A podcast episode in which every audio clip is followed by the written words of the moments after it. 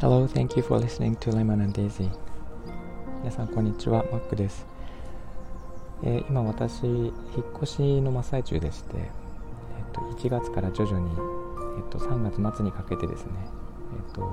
奈川県の葉山というところに引っ越すんですけれども、えー、この前の放送でもお伝えしたんですが自分が持っていたものの7割から8割ぐらいのものを捨てて、え、最初はすごい不便なんですがお気に入りのものだけを置きながら新しい生活を始めようと思っていましてで週に2日3日はそちらに、えー、泊まって生活はしているんですけれどもすごく綺麗なまあ、部屋でしてあの当然なんですが引っ越してばかりなので綺麗なんですけどもあの物が本当にないんですね。で不便は不便なんですけどで実際に生活をしてみて、えー、心に変化が起きているのでそれをお伝えしていこうかと思いました、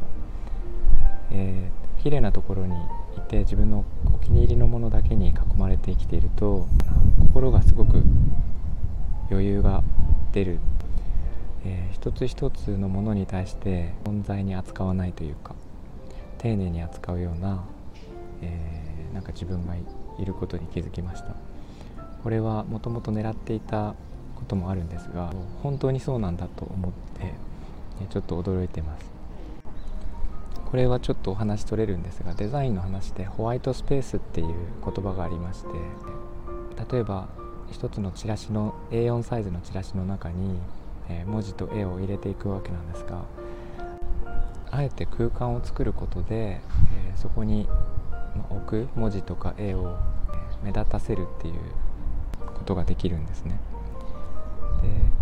逆にそのスペースがないと物がありすぎてそこに集中できない目立たない。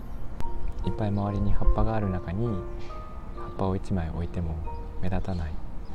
でも何もない中に葉っぱを1枚置くと当然目立つわけですよね。そうするとそのものの存在感とかが、えーと、すごくミニマムな方法で存在感をアピールすることができるんですね。で私の新居も今同じ状態で何もない空間の中に一つ何かポツンと置いたりですね。そういうことがよくありまして、えー、そうするとそのものの存在がすごく浮き立ってくるんですね。でそれを大事にしようっていう心構えがやっぱりなんとなくですが生まれてきます。なので、えー、そういう空気ホワイトスペースも一つのものだと思って、えー、扱うと、ま、部屋の中がごちゃごちゃにならないのかなっていう気がしてます。その空気ホワイトスペースと、え、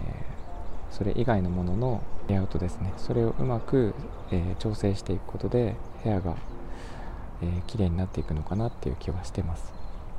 え、そんなことでちょっとデザインの話になってしまいましたホワイトスペースの、え、ことについて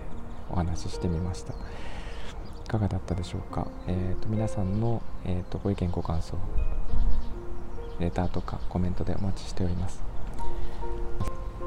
では今日はここまでにしたいと思います。みんなが優しくありますように Thank you for listening. I'll talk to you later. Bye bye.